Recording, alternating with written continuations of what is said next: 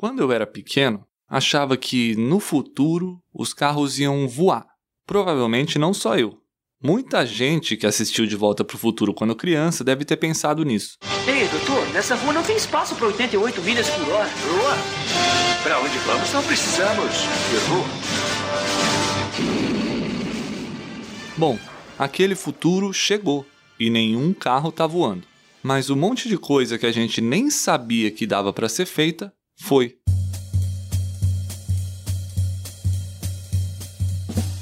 Tipo, ouvir música sem ter fita ou disco, mandar vídeo e foto entre dois telefones por uma conexão invisível, pedir para um robozinho na sua casa te lembrar de desligar o forno e por aí vai. Na vida profissional, o futuro também chegou, não só com empregos que surgiram com o avanço das tecnologias, mas também com novas formas de trabalhar, nem sempre boas para todo mundo. Esse é o tema do episódio de hoje do Minha Vaga Minhas Regras, uma produção da Folha com o LinkedIn. E para começar, te apresento a história de uma garota de 23 anos que se chama Natália Rodrigues de Oliveira é muito importante poder contar um pouquinho da nossa história, porque quando as pessoas veem a gente tá crescendo, né, tá numa situação mais confortável e tá dando tudo certo, é importante contar também a nossa trajetória como foi para chegar até aqui. Lá para 2017, a Natália vendia cartão de crédito. Um trabalho nada futurista, vamos combinar. No ano seguinte, na faculdade, ela começou a se interessar pelas aulas de educação financeira. Aí, foi pesquisar sobre o assunto e viu que boa parte dos conteúdos sobre dinheiro falavam com quem já tinha algum dinheiro. Eu falei, gente, cadê o pessoal falando para o público baixa renda, para quem ganha mil reais? Porque não é todo mundo que pode investir mil reais, como falavam tanto. Invista mil reais, invista nisso, invista naquilo. Mas e a pessoa que está começando agora, que é estagiário, que é bolsista, que é trabalhador assalariado? Aí que veio o clique ela mesma resolveu fazer isso. Como? Usando as redes sociais e gravando vídeos para o YouTube com o que tinha à mão. Surgiu a Nath Finanças. Eu trabalhava, acordava às 5 horas da manhã, saía do trabalho, ia para a faculdade. Da faculdade, eu chegava em casa às 11 horas da noite. E aí, 11 horas da noite, eu gravava vídeo, porque se eu gravasse no fim de semana, passava o carro do ovo, carro da fruta, e o vizinho tocando música, funk, música evangélica, então não dava para eu gravar, porque o celular não tem um microfone, né, que tire o ruído. Então eu ficava gravando, editando até 3 horas da manhã para acordar 5 horas para trabalhar. Então foi uma rotina durante esses praticamente aí três anos que não foram fáceis. Dali em diante, ela decidiu se dedicar bastante a esse projeto mesmo quando tinha só 200 seguidores. Vamos avançar no tempo. Hoje, ela tem o que pode ser considerado um emprego do futuro. Vive só desse trabalho de influenciadora digital, gerenciando a própria carreira e conteúdo. A Nath Finanças tem mais de 280 mil inscritos no canal do YouTube e 485 mil seguidores no Twitter. Mas não vai pensando que foi fácil. A Natália conta que é difícil ganhar dinheiro com vídeos no YouTube, se passaram três anos até que ela se sentisse confiante para sair do emprego e viver daquilo. Trabalhar na internet não é só chegar e postar um story ou não é só postar um vídeo. Tem outras coisas por trás para a gente começar a postar. É como dizem por aí: quem vê close não vê corre. Essas coisas que ela está falando incluem pensar na pauta, escrever o roteiro do vídeo, gravar, regravar, editar, e tocar o projeto de influenciador como uma empresa mesmo. Tem gente que te merece quem trabalha com internet, né? Que só fazem vídeo e não sei o quê, que posta só uma foto, que posta só um tweet, que não trabalha. Mas olhar a importância dessas pessoas, o quanto elas podem influenciar as outras e para o bem é muito importante. Então, eu vejo que essa profissão vai crescer muito.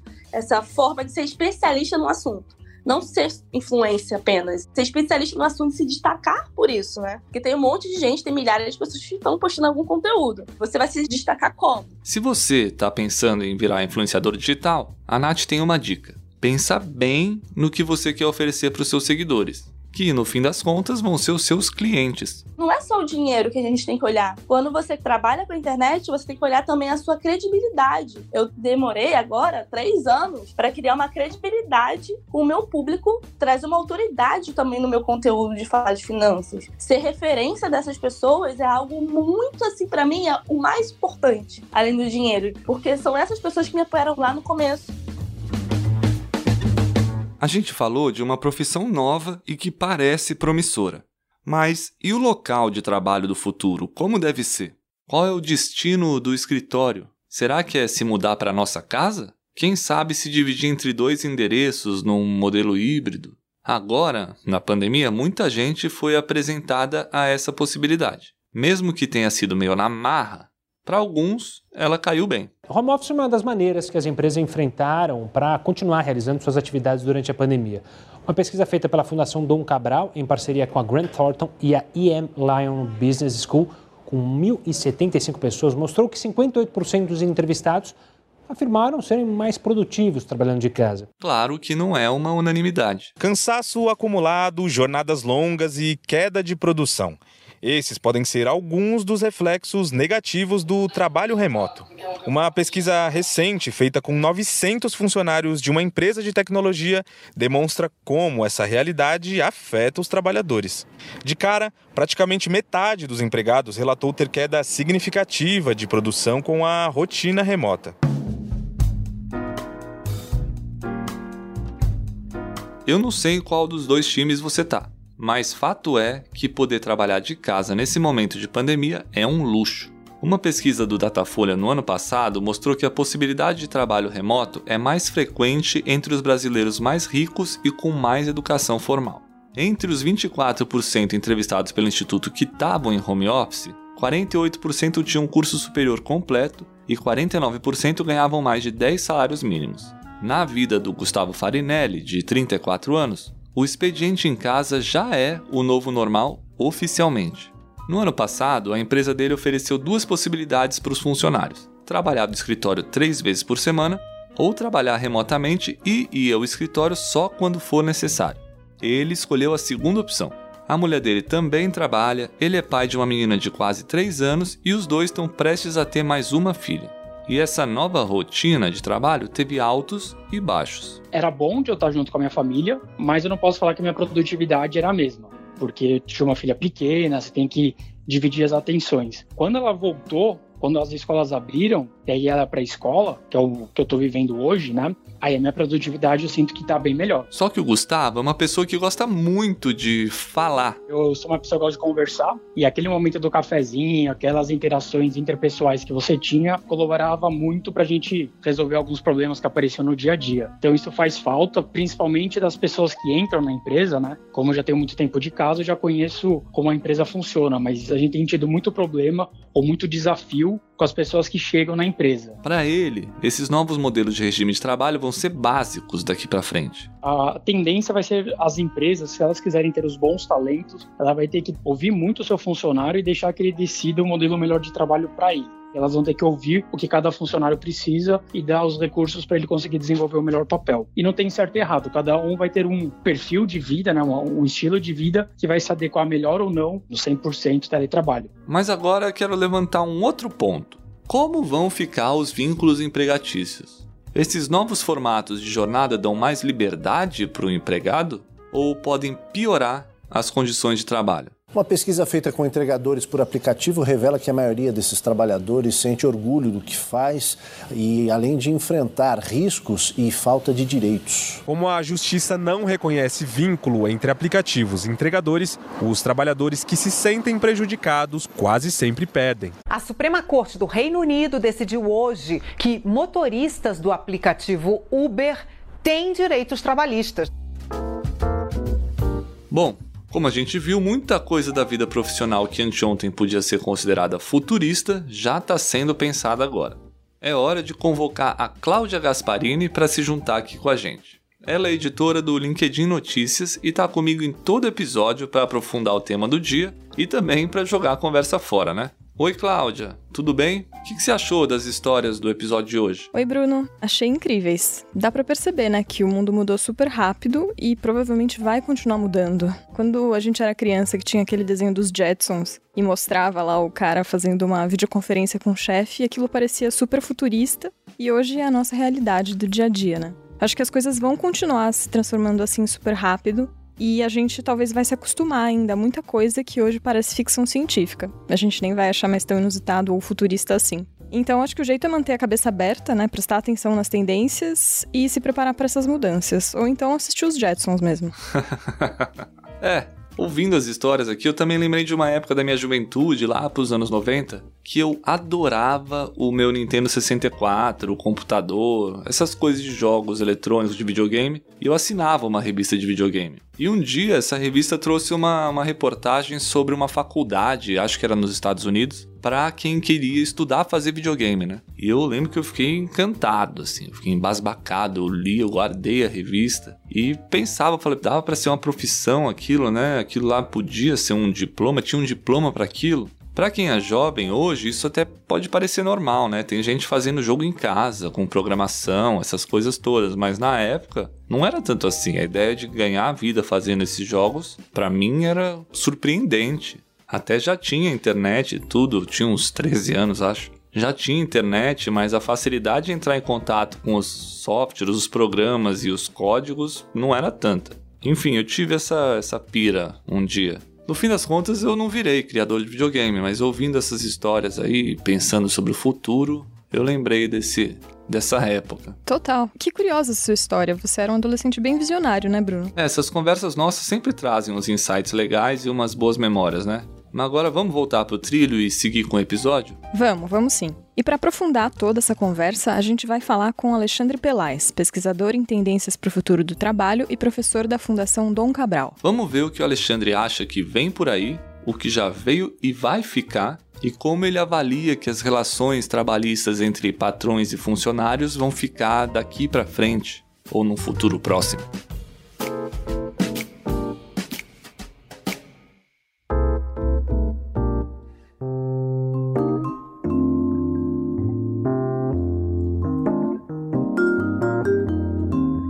Tendência para o trabalho daqui para frente? Olha, existem vários estudos, né? A gente pode fazer uma análise sobre tendências do trabalho sobre muitos aspectos, né? Eu, pela minha linha de estudo e de pesquisa, vou falar um pouco sobre a tendência do trabalho olhando para os indivíduos, olhando para as pessoas. Então, com menos futurices, menos viagens tecnológicas, mas mais sobre como o trabalho muda na relação da gente, né? De quem a gente é. Então, olhando para esse futuro, a tendência do futuro é ele ser mais humanizado, o que é de alguma forma um paradoxo, né? Quando a gente começa a enxergar que cada vez mais a gente usa a tecnologia para poder nos ajudar dentro da operacionalização do trabalho ou até mesmo da seleção e do desenvolvimento, mas na verdade o futuro ele é mais humanizado na qualidade das relações, na nossa oportunidade de sermos mais verdadeiros e mais verdadeiras, porque até agora a gente ainda é um pouco obrigado a usar máscara, esconder alguns aspectos de quem a gente é. Então, olhando para frente, as tendências do futuro do trabalho, elas são muito conectadas ao ser humano integral, a quem a gente é de verdade. Claro, a gente está sempre falando do trabalho dentro de um contexto social, então haverá limites, né, de preferências individuais que talvez não caibam transbordar para o mundo social em grupo mas a gente amplia muito a banda que a gente tinha no passado, onde todo mundo tinha que ter cabelo curto, não podia ter tatuagem, não podia usar barba, tinha que usar roupa assim ou assado. Então, esse futuro do trabalho, ele começa a a individualidade, a singularidade das pessoas como algo positivo. A gente já entrou no terceiro ano da pandemia de Covid-19 e nesse período muita gente teve o privilégio de poder trabalhar de casa. Isso mudou para sempre a relação com o escritório, pelo menos nesses casos? Mudou, Cláudia, mudou, mudou completamente, porque na verdade a gente não teve uma escolha, né? De fato foi um privilégio para as pessoas que tiveram a oportunidade de trabalhar das suas casas ou em algum lugar que não era o escritório ou a loja ou a fábrica onde estava acostumado a trabalhar, mas isso fez com que a gente tivesse que experimentar isso como uma imposição. E ao viver essa imposição, a gente descobriu novas possibilidades algumas é, novas limitações que a gente não enxergava, e isso, sem dúvida, transforma completamente a nossa relação com o trabalho. A gente começou a questionar, por exemplo, qual era o papel do trabalho profissional nas nossas vidas quando ele tem que competir com os nossos outros trabalhos de vida. Então, imagine, eu sou pai de trigêmeos. Enquanto eu tinha que trabalhar em home office e fazer uma palestra online ou dar uma aula online, eu tenho três filhos potencialmente, mais uma cachorra, que podem me pedir algo naquele momento em que não tinha aula, não tinha ajuda em casa e você precisa conseguir gerenciar isso. E no meio desse momento em que eu estou fazendo um trabalho profissional, eu tenho um chamado imediato do meu trabalho de vida, dos meus outros trabalhos, eu começo a ter um conflito. O que, que é mais importante? Eu continuar aqui nessa videoaula, nessa palestra, ou é eu realmente pedir um minutinho, resolver o problema do filho, resolver o problema da casa e depois voltar. Então a gente tem diversos exemplos desse período de como as pessoas foram descobrindo que era possível a gente tirar um pouco essa armadura, essa máscara de profissional perfeito e conseguir enxergar mais como é que a gente tinha outros trabalhos de vida. E aí as pessoas começaram a se perguntar um pouco mais por que é que eu faço o que eu faço, né? Por que, que eu tenho esse trabalho profissional? Por que, que eu tenho essa carreira? O que, que ela me preenche? Existe uma história até 2019 e existe outra história a partir de 2021. E muito importante a gente entender que ela ainda está sendo desenhada. Muita coisa do que a gente experimentou em 2020, 2021, ela não é um exemplo sadio ou integral do que, que a gente vai viver para frente, tá? A gente ainda vai redesenhar, a gente vai renegociar quando a gente começa a falar sobre as novas formas de trabalho. Muita gente também começou a trabalhar via aplicativos, né? principalmente para serviço de entrega e para transporte. Isso é uma coisa bem recente. Essas pessoas não têm contrato de trabalho com as empresas para as quais elas prestam serviço. E muitos deles, inclusive, já protestaram por condições melhores de trabalho, e mais de um desse prestador de serviço já foi à justiça reivindicar algum vínculo empregatício. Como fica o futuro das relações trabalhistas? Tem uma precarização desse vínculo? E outra coisa, isso é uma tendência das pessoas virarem prestadoras de serviço em vez de funcionários, aquela famosa pejotização? Acho que são dois pontos é, diferentes, né? Vou começar pelo final, né? Pela pejotização. Eu acho que sim, eu acho que é uma tendência. A flexibilização, né? Vamos chamar de flexibilização esse movimento de a gente permitir que seja feito um outro contrato fora da CLT, né? Convertendo uma pessoa física em uma pessoa jurídica, que ela possa aí negociar com uma suposta equidade de força ou de conhecimento com a empresa que vai contratá-la. Isso sim eu acho que é uma tendência, e essa tendência eu não acho negativa. Né? Claro, ela vai ter prós e contras, mas acho que do lado dos prós, o que a gente vai enxergar são empresas menores que não teriam a possibilidade de contratar determinado nível de profissional por conta dos altos encargos da CLT, contratando no PJ e convertendo essa negociação de acordo com a maneira que for melhor para as duas partes. Quando a gente está falando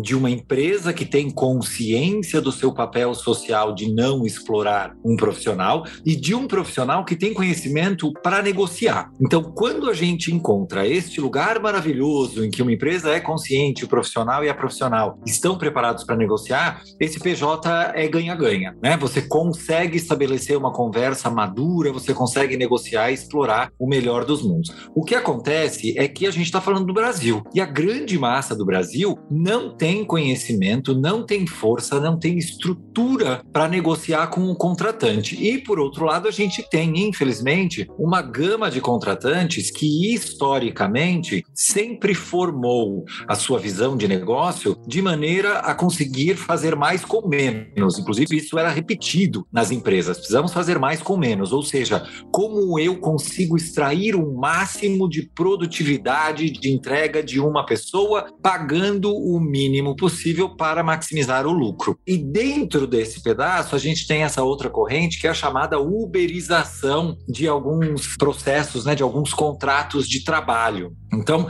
a gente vai ter esses exemplos das pessoas que trabalham com aplicativos, que fazem entrega, onde a tecnologia começa a virar um viabilizador de negócios, o que é positivo, pessoas que talvez estivessem economicamente inativas, que não teriam oportunidades, têm a oportunidade de trabalhar. E mas aí a gente entra na precarização. Quais são as condições dessa pessoa trabalhar? Legal. Essa uberização mesmo, que é o termo que usam, você vê isso, na sua opinião, como uma tendência mesmo? E como é que você vê, ou se já tem alguma previsão, algum pensamento de como vão ficar as relações trabalhistas, assim, pensando daqui para frente? Isso você acha que vai mudar, não só por PJ, mas como é que deve afetar a relação trabalhista entre empregado e empregador depois de tudo que a gente está passando com home office, com uberização? Como isso deve ficar? O movimento é de demanda, né? ou seja, de pedido por mais autonomia por parte das pessoas, tá? Portanto, a tendência olhando para fora é que haja mais demanda para autonomia sim e que, portanto, a gente ainda continue flertando sair da CLT, uma vez que a gente não tem no cenário de curto e médio prazo nenhum projeto realmente bom de flexibilização da CLT que desse essa flexibilização, né? esse sentimento de autonomia. Agora, a uberização, de fato, esse grande teste que aconteceu aconteceu com as empresas de oferecer esse trabalho que é precário sim, que paga pouco sim, que precisa ser revisto, esse deve mudar. Porque a gente já tem diversos países, ou para não falar diversos, a gente já tem alguns países em que começaram a reconhecer o vínculo empregatício deste sistema. Então, o fato é que a gente tentou, não é? O mercado tentou ir para o máximo do que dava para explorar, e não é nem explorar com maldade maldade, tá? Não sei a intencionalidade por trás, não conheço com detalhe. Mas o fato é que ficou pesado para as pessoas. Então, o mercado, o sistema, a legislação né? E aqui entraram sindicatos defendendo interesses, sim, de pessoas que talvez não tivessem voz individualmente, né? Foram para o coletivo, e aí puxou um pouquinho para voltar com mínimas regras com relação a isso. Isso sim deve ser uma tendência, né? Então, ou seja, a gente não deve ver o aumento da uberização com novos surgimentos de trabalho assim, com experiências tão exploratórias. A gente vai ter um patamar um pouco mais seguro, porque custa caro para essas empresas fazerem essa experiência, quando depois de um tempo ela tem que voltar voltar atrás e mudar o modelo. Isso é capaz, inclusive, de ruir o modelo todo onde ela foi criada. Se não fosse a Covid, esses formatos de trabalho 100% remoto ou até o trabalho híbrido, eles seriam realidades? É, existem diversos momentos da história em que a gente vive determinadas tensões que aceleram o desenvolvimento tanto dos indivíduos como das organizações. A pandemia é um desses momentos de tensão e ela obrigou as organizações e as pessoas a experimentarem novas novas formas de relação que elas não iam testar. Ah, então, haveria empresas que não iriam testar home office, que inclusive já eram contra, ou tinha aquelas que tinham regras de home office no papel, mas não aceitavam de verdade. E a gente também tinha profissionais que não queriam aceitar isso. Então, nesse sentido, a pandemia de fato, ela impôs, ela acelerou, ela obrigou as empresas a experimentarem coisas que elas não iam, tá? Alexandre, mas quais são as desvantagens desse trabalho 100% remoto? Ou híbrido, né? Também, talvez. O que, que, se perde com ele? Criatividade, produtividade? O que você acha disso? Essa é uma pergunta super importante, Cláudia, porque quando a gente fala sobre trabalho híbrido, parece que já começa a vir uma música de fundo e uma luz dos céus iluminando e falando é a solução do mundo do trabalho. E não é. Cada caso é um caso. Trabalho híbrido não é uma pizza meia home office e meia trabalha no escritório.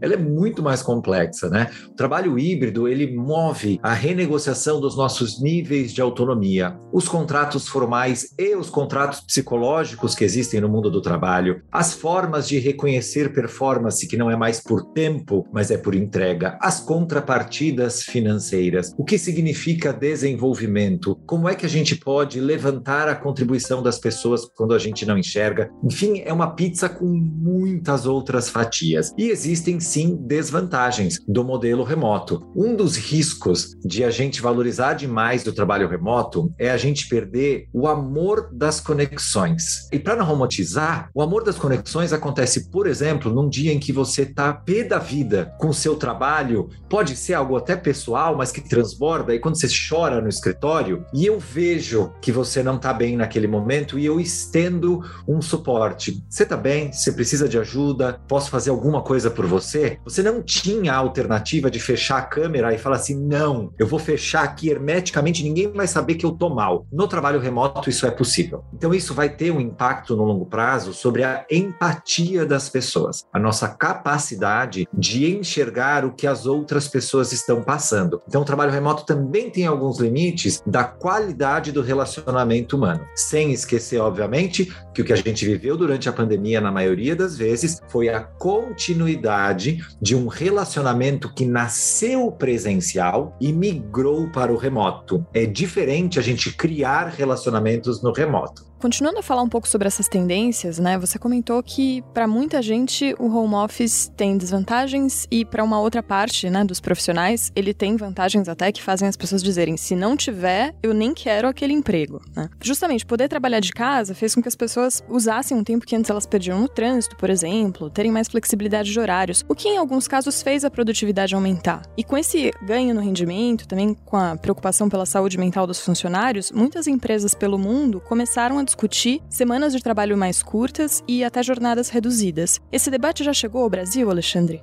Chegou, chegou. Ele chega com cautela, né? O Brasil ele é um, é um país historicamente bastante paternalista no sentido bem negativo da palavra, sabe? De ter alguém sobrevoando e controlando o que você está fazendo, ainda numa dificuldade de confiar no livre-arbítrio, na responsabilidade, no nível de autonomia que dá para as pessoas. Mas várias empresas já começaram sim a experimentar as jornadas mais curtas, a semana mais curta de trabalho. Essas são práticas absolutamente saudáveis. Sabe que outro dia eu estava conversando com um diretor de um banco e ele estava falando: Ah, eu não gosto do home office, a gente começou a voltar porque hum, as pessoas elas não contam o que estão fazendo. Aí eu fui explorar um pouco com ele, falei, não, me dá um exemplo aí. Ah, por exemplo, chega numa quinta-feira de manhã, a pessoa foi ao médico e ela não me avisou que foi no médico porque ela estava em home office. Se ela tivesse trabalhando presencial, ela tinha que me avisar porque eu ia ver. Aí eu fiz uma suposição para ele, né? Eu uh, trouxe uma hipótese. Eu falei, mas nesse cenário, a pessoa tem entregado os seus resultados? Ah, tem. As metas estão sendo cumpridas. Você está satisfeito com essa pessoa? Sim. Então eu perguntei, mas que diferença faz então ele te avisar ou não se ele foi ao médico na quinta-feira de manhã?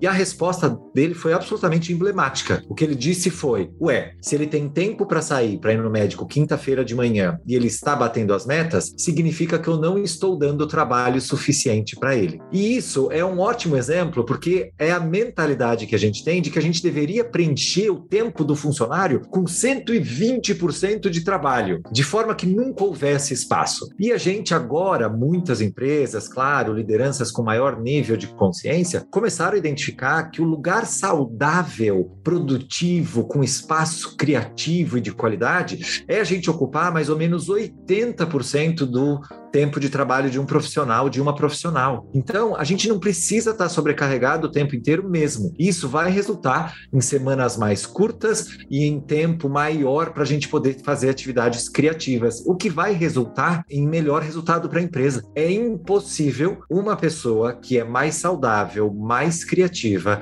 e que tem mais qualidade de vida não se tornar um melhor ou uma melhor profissional. Alguns especialistas têm chamado a atenção para o surgimento de novos benefícios para os funcionários no pós-pandemia, né? Tipo vale refeição flexibilizado ou auxílio para home office, benefícios mais personalizados, que são mais voltados para as necessidades de cada um. Você acha que isso vai ganhar mais espaço quando o candidato for procurar um emprego e escolher a empresa na qual quer trabalhar? Acho que sim. O conceito de benefícios variáveis ou de cesta de benefícios é algo que já, já ganha força há uns 10 ou 15 anos, né? Claro, mais presente em grandes empresas com estruturas bastante bem organizadas que oferecem talvez um pacote em que a pessoa monta, né? Então vamos dizer que eu vou oferecer benefícios que totalizem mil ou dois mil reais para um determinado funcionário ou funcionária. E ele vai compor esses benefícios em entre plano de saúde, vale refeição, vale transporte, ou vale combustível, ou estacionamento, ou academia, cada um vai um pouco movimentar. Hoje a gente tem diversas empresas, inclusive, que fazem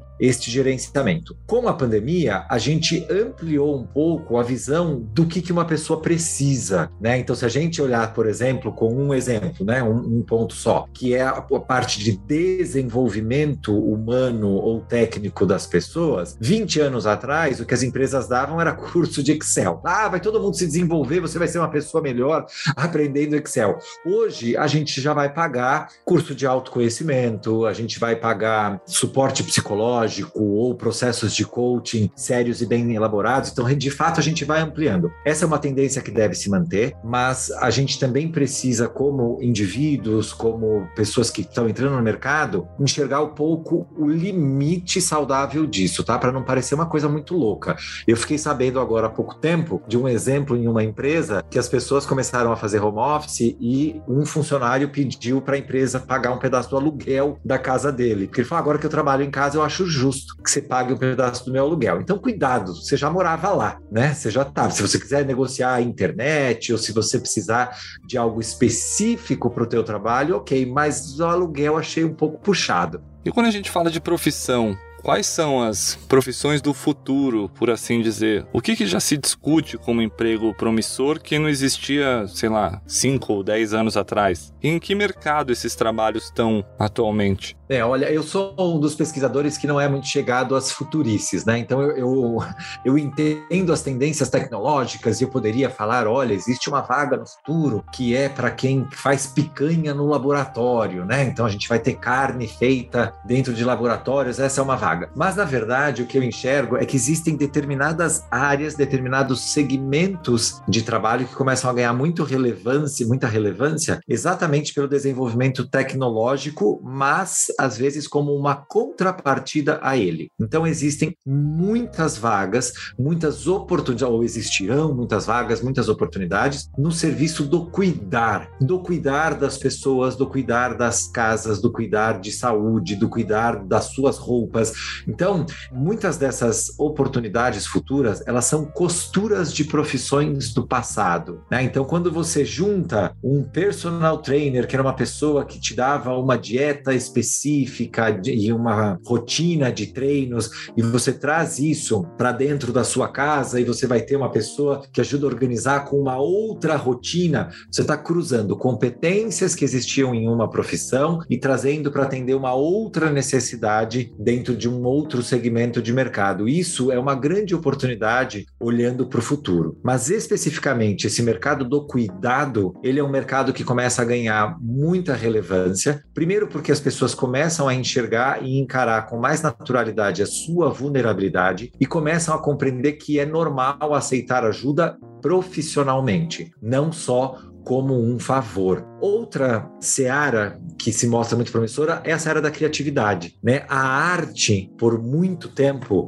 ela foi algo enxergado como não trabalho, né? Na verdade, a gente tem aquele primo que era artista ou músico, mas que nos cafezinhos da família escondida as pessoas falavam que era vagabundo. E agora a gente olha e começa a enxergar com mais sensibilidade para a parte artística, mas a gente tem um desafio ainda de conseguir ajudar os empreendedores e empreendedoras criativos e criativas a conseguirem transformar isso em negócios sustentáveis. Mas olhando para frente, esse é um mercado interessante. As empresas querem, dentro das suas organizações, pessoas criativas. Só complementando essa que você falou do cruzar competências e habilidades, até falando do cuidado, é uma coisa que até cruza um pouco com o que a gente vê bastante hoje do influenciador digital, né? Com criatividade, com arte, cada um tem o seu tipo de conteúdo para fornecer, pro bem e pro mal. Mas isso é uma coisa, isso dá para ser chamado de profissão atualmente, e isso é uma coisa que, na sua opinião, tende a, a se consolidar como uma carreira em que os jovens, principalmente da geração Z, mais jovens ainda, vão buscar, vão almejar como um trabalho, uma carreira? Excelente pergunta. É, acredito que sim. A gente vê muitas críticas, né? Existem muitas críticas do pessoal falando, ah, agora todo profissional tem que fazer uma dancinha. E não é bem isso, né? Eu acho que todo profissional tem que reinventar a forma que comunica as suas mensagens. Então eu acho que é sim as carreiras digitais, as carreiras de compartilhamento de estilo de vida, de desenvolvimento, de conhecimento por meio das mídias digitais, é sim uma potência para frente do mercado, elas exigem muita responsabilidade com relação à promessa de valor que é realizada para quem acompanha essas pessoas, esses chamados influenciadores e influenciadoras, porque a gente teve um deslocamento histórico do que era a liderança, né? A gente estava acostumado a enxergar grandes líderes como pessoas que tinham status, que estavam em organizações, fosse o governo, fosse a igreja, fosse o exército, fosse uma empresa, tinha lá um crachazão falando siga esta pessoa iluminada. E hoje, na verdade, a gente vê que a liderança ela é a influência. É exatamente a capacidade que uma pessoa tem de comunicar uma ideia ou um sonho ou um aprendizado de maneira a criar esse engajamento. Então existem sim essas profissões. É claro, elas podem ser cruzadas, né? Então pode ser uma pessoa que é psicólogo, pode ser uma pessoa que é contador, pode ser uma pessoa que é juiz de direito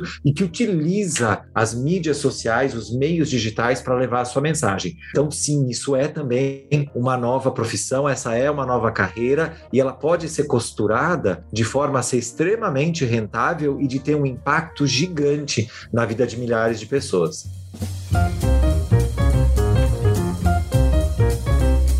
Bom, é uma pena, mas a gente chegou ao fim de mais um episódio. Nossa, já? Foi rápido, né? Pois é, quando você menos espera, o futuro chega.